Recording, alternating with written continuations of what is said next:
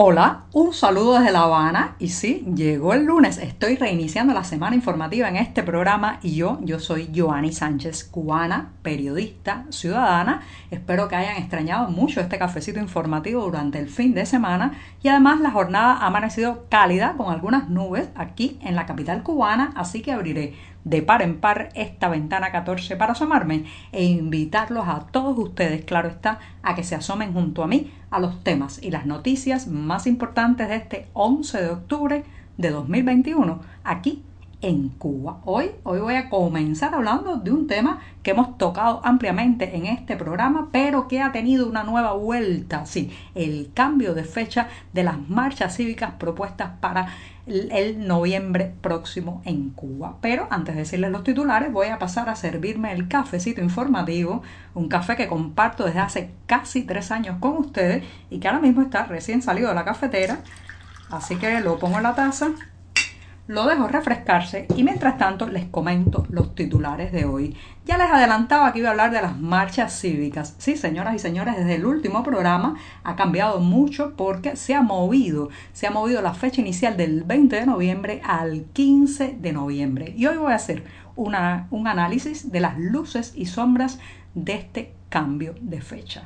En un segundo momento, un aniversario histórico, el 10 de octubre, el inicio de la guerra de independencia en esta isla, pues se convierte en jornada represiva y ya les daré los detalles. También en un tercer momento hablaré de la prensa. Ya saben que tengo una gran pasión por el periodismo, pero esta vez me enfocaré en la prensa oficial que la vuelve a hacer y opta por el silencio. Ya, ya les explicaré por qué. Y por último, un cubano fotografía las calles chilenas. Una recomendación para disfrutar en nuestra cartelera del diario digital 14 y medio. Dicho esto, presentados los titulares, ahora sí, ahora sí llega ese momento esperado, mágico que había tenido yo tanta nostalgia durante el fin de semana de tomar la cucharita y revolver un café que sigue caliente. Lo revuelvo para que termine de refrescarse. Eso sí, amargo, sin una gota de azúcar, como me gusta a mí para despertarme y empezar una buena semana informativa. Y siempre, siempre necesario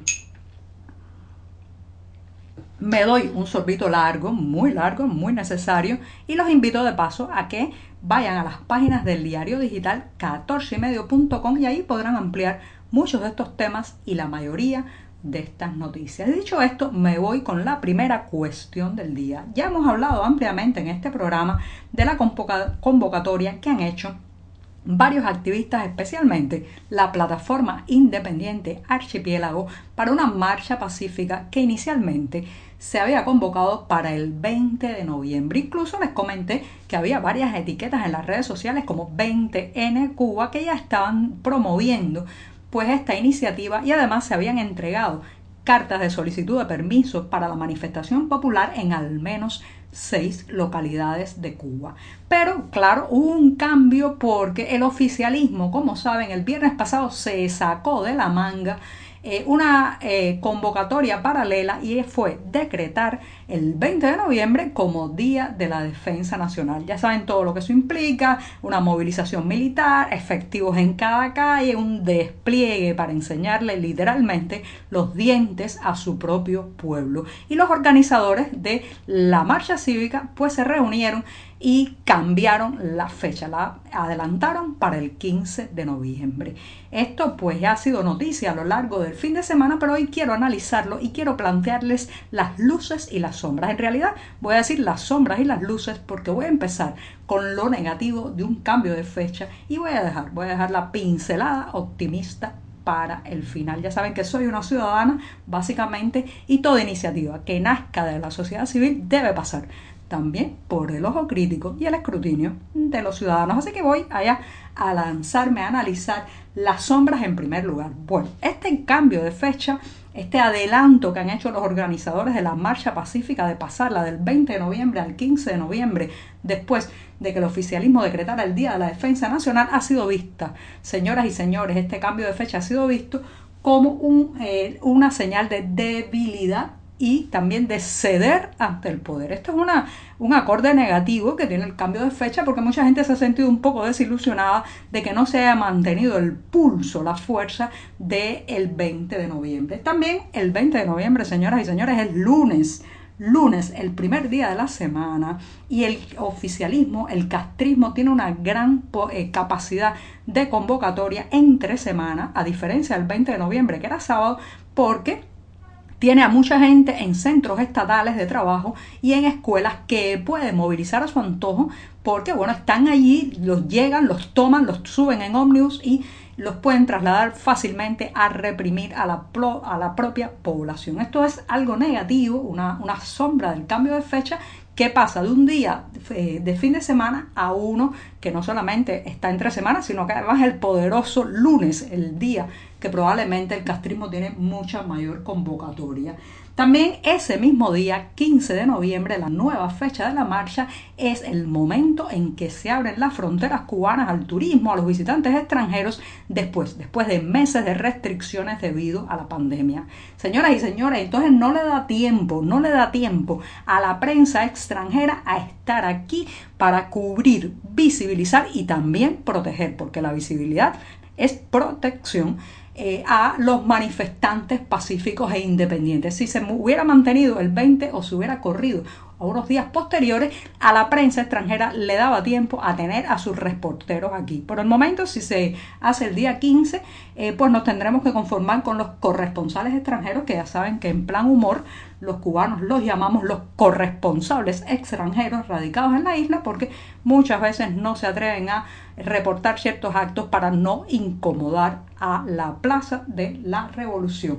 También eh, adelantada la fecha habrá menos tiempo para organizar, menos tiempo para convocar, menos tiempo para generar en la gente una pasión de asistir. Y por otro lado, inicialmente muchos barajaban que en lugar de adelantar la fecha se pospusiera para el 27N. El 27 de noviembre hubiera sido muy lindo porque recuerden, el 27 de noviembre del 2020 prácticamente todo comenzó eh, con la protesta de artistas y de jóvenes creativos delante del Ministerio de Cultura, así que hubiera sido un guiño, un homenaje y además, eh, bueno, pues todas las connotaciones que esto tiene. Hasta aquí hasta aquí las sombras de esta marcha. Pero me voy a dar rápidamente un sorbito para pasar a las luces. Lo positivo, lo optimista, para irme con esta pincelada, es que al adelantar la fecha le mueven la mesa, le mueven un régimen anquilosado que le cuesta mucho trabajo por sus excesos de burocracia, de eh, verticalismo, pues replantearse un modelo represivo, replantearse un nuevo día, para contrarrestar a la gente, al pueblo en las calles. También acorta el tiempo para la represión previa. Acuérdense que no solamente es el golpe y los arrestos, son las llamadas a atención, las citaciones policiales, los interrogatorios, las amenazas a los familiares. Hay menos tiempo, pues esa posibilidad hay que decir que se reduce para el castrismo. También eh, adelanto que usan una fecha sin eh, por estrenar o prácticamente vacía de acontecimientos históricos trascendentales e importantes en la, en la historia de Cuba. Esto es bueno, eh, de alguna manera le van a dar una connotación nueva al 15N y aprovecha la energía, la sinergia, esta, esta especie de pasión que hay actualmente por marchar por las calles de Cuba, lo aprovecha al acortar el tiempo, mantiene ese, ese, ese corazón latiendo y es un desafío termino con esto, este tema, porque es un desafío difícil para el régimen y una prueba de fuerza, un pulso ciudadano que en lugar de cancelar la marcha, como hubiera pensado el oficialismo, la mantiene y adelantada. Bueno, me extendí un poco, no, muchísimo el primer tema, pero creo que valía la pena Así que me voy con la segunda cuestión del día. Señoras y señores, el 10 de octubre, la fecha patria, el inicio hace 153 años de las guerras de independencia en esta isla, se han teñido del color de la represión este domingo cuando varios activistas denunciaron cercos policiales alrededor de sus casas, prohibiciones de salir y cortes de acceso a Internet extendidos por toda la isla. En la redacción del diario digital 14 y medio llevamos dos días en la jornada del 10 de octubre y este 11 de octubre con el servicio de internet cortado. Afortunadamente hay manos amigas que nos están ayudando a sacar nuestro contenido porque ustedes saben, la prensa es como el agua que se cuela por las rendijas de una piedra, no hay, no hay quien la pare. Pero lo cierto es que la jornada que debía ser un recordatorio de, de una imagen emancipadora, una imagen de libertad, del inicio de quitarnos el yugo español, se convirtió ayer domingo en una jornada represiva de vigilancia, operativos y prohibiciones. Y con esto me voy al tercer tema. La prensa oficial cubana lo vuelve a hacer. Algunos algunos se ilusionaron cuando el pasado 28 de agosto varios periodistas oficiales se reunieron con Miguel Díaz Canel, se rasgaron las vestiduras, algunos hablaron de hacer una prensa más crítica, más pegada a la realidad, con el oído eh, puesto en la calle, pero lo cierto es que casi dos meses después de aquella reunión, la situación sigue igual. Como se dice en Cuba, señoras y señores, el cuartico está igualito. Y no lo digo yo, lo dice el silencio de la prensa oficial. Hay dos hechos que han ocurrido relacionados con accidentes laborales. Uno de ellos, el pasado 27 de septiembre, murió un trabajador mientras colocaban un asta para un evento político ideológico en la zona de Mariana o La Habana. Y hace unos días una explosión en la termoeléctrica de Mariel ha herido gravemente a otros dos empleados del lugar. ¿Qué ha dicho la prensa oficial? nada. ¿Dónde están? ¿Dónde están aquellos que delante del gobernante Miguel Díaz Canel decían que era así, que iban a salir más a la calle, que no admitían más prohibiciones, que había que ser una prensa realista, objetiva, crítica e incisiva?